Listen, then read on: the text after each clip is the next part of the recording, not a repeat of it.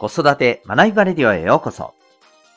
親子の個性、社会性の発揮をサポート。未来の勇者、育成コーチの前城秀人です。今日もお聴きいただきありがとうございます。親と子供のコーチングを通して、お子さんが周りから得ようという考えよりも、周りに貢献しよう、力になろうという考え方を持ち、お互いに支え合う豊かな関係構築を実現できる力を持つ。そんな教育のサポートをしております。この放送では、共働き子育て世代の皆さんに向けて、子供との関係や望むキャリア、生き方に向けた自身の答えを見つけるヒントを毎日お送りしております。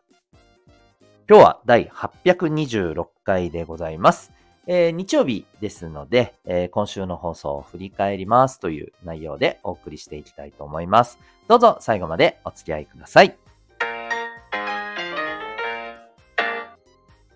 それでは、えー、今日の内容でございます。えー、今日は日曜日になりますので、えー、1週間の放送を振り返りますということで、1月1日から6日までの内容をダイジェスト的に振り返っていきたいと思います。えー、お気になっている皆さんにとって、えー、あ、ここ聞いてないけども、ちょっと内容的に、えー、気になるなと思った方は、ぜひ、あの、そういったところを発見する機会になればえー、いいなと。まあね、お役立ちいただける情報に、こうね、アクセスできる、えー、機会になればと思いますし、えー、また、毎日聞いていらっしゃるという方にとってもですね、え振り返りにつながればいいのかなというふうに思っております。また、えこの振り返りの内容にはですね、今お聞きいただいている、え公開放送版とは別に、実はサロン放送版というものがありまして、こちらも実は毎日1本、えー、子育てやですね、えー、ワークライフバランスとか、えー、パートナーシップに役立つ、え知識、スキルを毎日1本、えお送りしているんですけど、えそちらに関しても、まあ、簡単にではありますけど、振り返りをしていこうと思ってますので、えその内容についてもちょっと興味あるぞと思った方はですね、こちらはちょっと直接、えメッセージを、はい、いただけましたらですね、え対応させていただこうと思っております。今のところはですね、この私が運営しているお父さんのためのオンラインサロンに入っていらっしゃる方のみが聞ける形になってはいますけども、これ内容的にちょっとママさんもですね、お役立ちいただける内容が正直多いんですよ。うん。なので、ちょっとこう、今のままだと少しもったいないなというところも自分も感じていますので、えー、ちょっと今後ね、どうするかっていうのも考えていきたいと思います。なので、あの、もしですね、あの、ママさんの方でもですね、ちょっとこれ聞きたいぞと思われた方は、よろしかったらね、まあ、メッセージいただけましたらと思います。どうぞよろしくお願いいたします。えそれでは、え改めまして、え振り返りの内容に入っていきたいと思います。えまずは、え1月 1,、え1日の放送ですね、え2024年もよろしくお願いしますというタイトルで、まあこれ新年の挨拶的な、まあ、ものが実は、えー、最初にはあるんですけど、えー、内容としてはですね、まあ、このチャンネルのですね、この子育て学びバレディオの、まあ、目的とか、うん改めてね、どんな内容をお伝えしているのかとか、こういったことについて、えー、まあその僕自身の思いとか、えー、そういったものをお話ししたり、あるいは、あの、私がやっている、えー、親子のコーチングサポートのこの B カラフルという事業についても、えー、少し触れています。はい。ですので、まあ私自身の自己紹介、改めましての自己紹介みたいな、えー、そういった内容、一面もあります。はい。という感じでしたね。はい。そして同日のサロン放送版。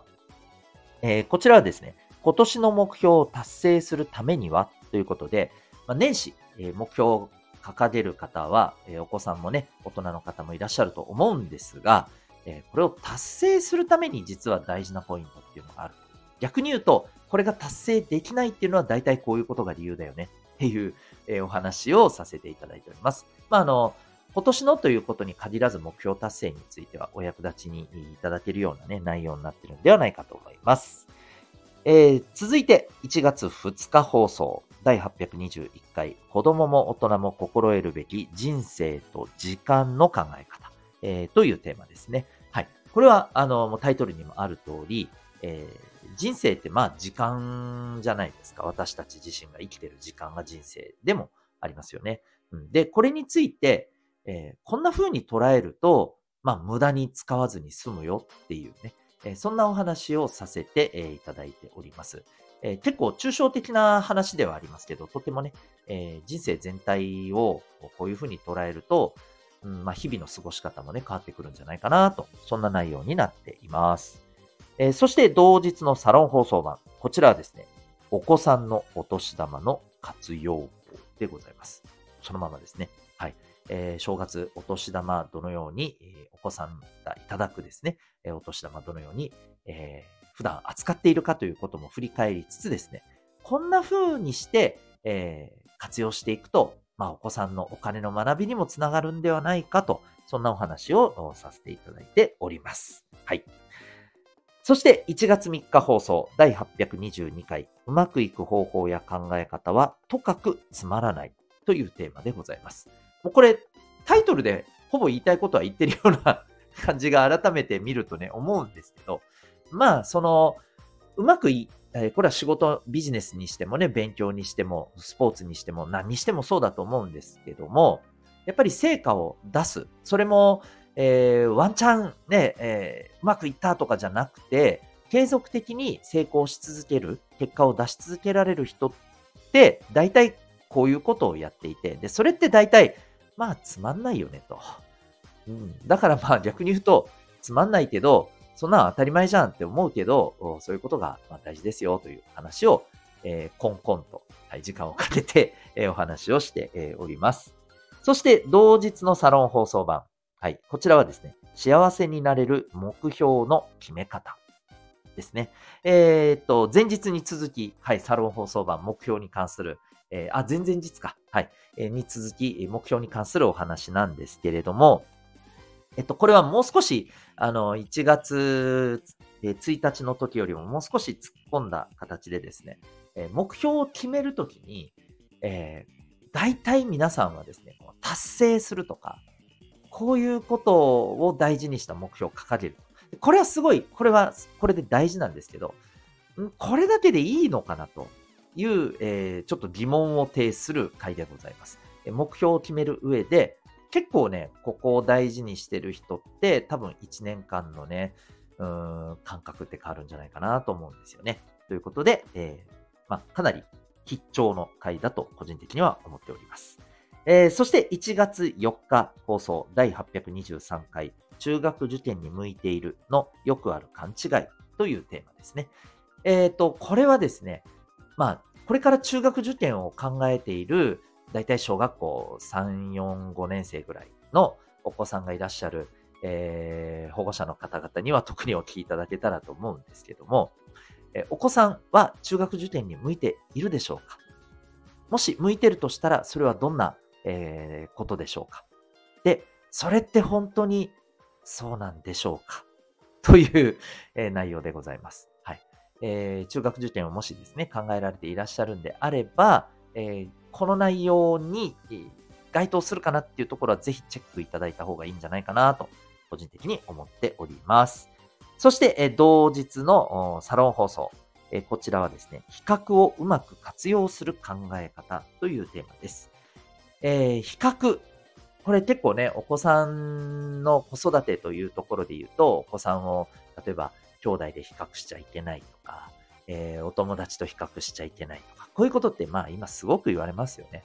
で、確かにそれはそうだという一面はありますけど、果たしてという、まあ、内容でございます。はい。これもですね、えー結構今、まあ割と、あの、巷で言われてる、ね、子育てに関して、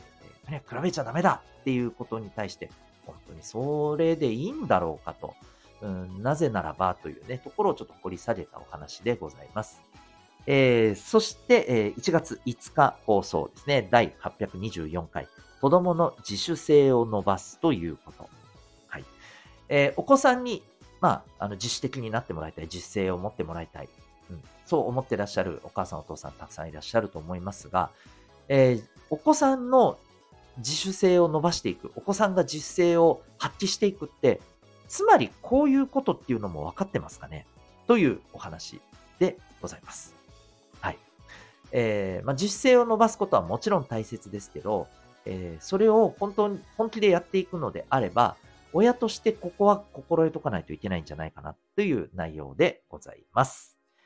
そして、えー、同日のサロン放送版、えー、注意、おじさんがよくやる、嫌われるコミュニケーションというテーマです。タイトルそのままです。えー、でもこれ、おじさんだけじゃないと思います。はい。あの、女性であっても、また、えー、年齢にも関係なくですね、こういうコミュニケーションやるとちょっと周りから、わあもうなんかあんまこの人といたくないよなって思われちゃうよね。気をつけようね。これ意外と、えー、無意識にやっちゃってるよね。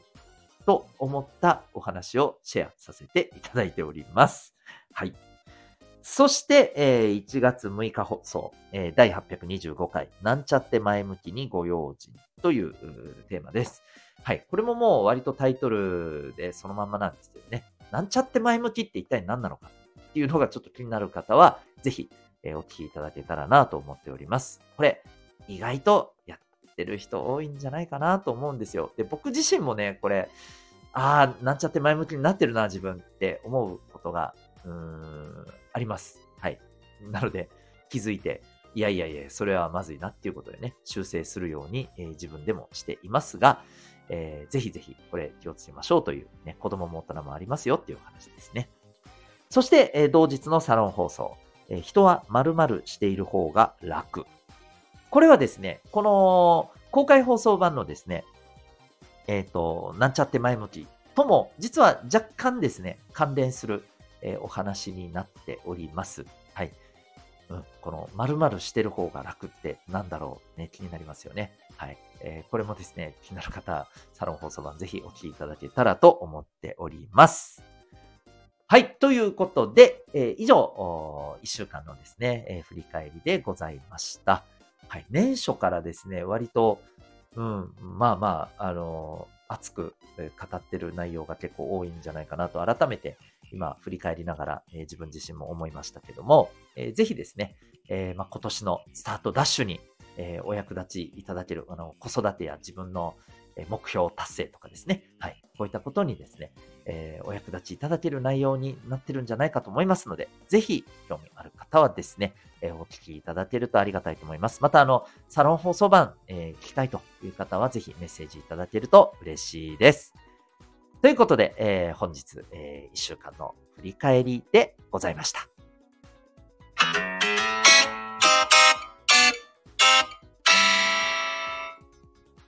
ここでお知らせをさせてください。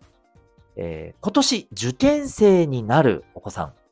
まあ、えー、小学校5年生、えー、中学2年生、え高校2年生ですかね、現時点で、はい、えー、のお子さんがいらっしゃるところに、特にですね、えー、お聞きいただけたらと思っております。えー、受験って、もちろん、一番大事なことはと聞かれたら、それは志望校に合格することと思われると思うんですよ。もちろんそれは、あの、間違ってはいないと私も思います。ただ、えー、一方でもう少し長い目で見たときに、受験という出来事はですね、その人にとって、まあ、あの自分自身が、目的を設定し、目的目標を設定し、そこに向けて、え、どう取り組み、どんな結果を得るかということを、まあ、あの結構人生の大きな局面において、え、まあ、ある意味、強制的にじゃないですけど、あの体験する、まあ、いわば人生の大きなイベントでもあるんですよね。だからこそ、えー、この受験を通してお子さんが、まあ、単にこう合格というものを手にするとか、学力を上げるとか、えー、そういう話ではなくて、えー、自分自身のこの内面と向き合い、そして、え、自分にとって精一杯の努力っていうものを自分で主体的に取り組み、また結果から学び、え、そしてまた次につなげるという、これって別に受験だけではなくて、えー、社会に出て最も必要とされるところじゃないですか。うん。えー、こういったサイクルをですね、しっかりと回していくっていうものを受験を通して磨いていくことが最も重要なんです。ただ、これって、えー、お子さんにじゃあ考えろと言ってできるものでもないですし、また、あの、学校や塾の方でこれできるかっていうと、とてもじゃないけど、そんな、こう、ところまで手は回らないんですよね。うん。ということで、ぜひですね、この受験を通してお子さんの人間力をですね、え磨く。社会に出た時に、えビジネスで、えちゃんと結果を出すというね、えそんな、ま力にもつながる。そんな部分を磨きたいと、えいうことであれば、ぜひおすすめなのがですね、え B カラフルの親子コーチングプログラムセルフアクションコースでございます。えー、このプログラムはですね、6ヶ月から受けられるプログラムになっておりまして、うちからリモートで、えー、受けることができます。私、沖縄におりますけれども、えー、他県から受けてらっしゃる方もいらっしゃいます。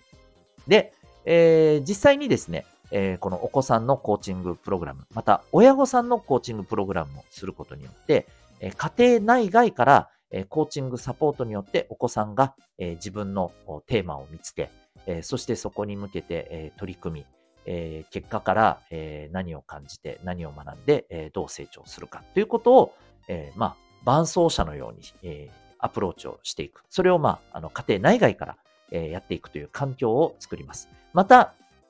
えっ、ー、と、必要によってはですね、えー、お子さんに、えー、成功するための習慣であったり、あるいはお金の学びであったり、あるいは人間関係に役立つ心理学、こういったことも、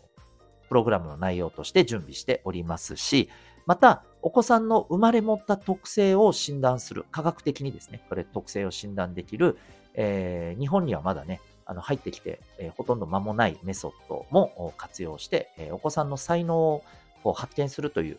内容も盛り込んでおります。え、ですので、まあ、いわばですね、えっ、と、令和の、まあ、お子さんにとっての帝王学を身につける、えそんな、まあ、プログラムだと思っていただいてもいいかと思います。えただいまですね、個別の体験、えー、また説明会募集しております。えー、受講枠には非常に限りがありますので、気になる方はですね、今すぐ、えー、この概要欄から、えー、ウェブサイトへのリンクありますので、えそこからご覧になってみてください。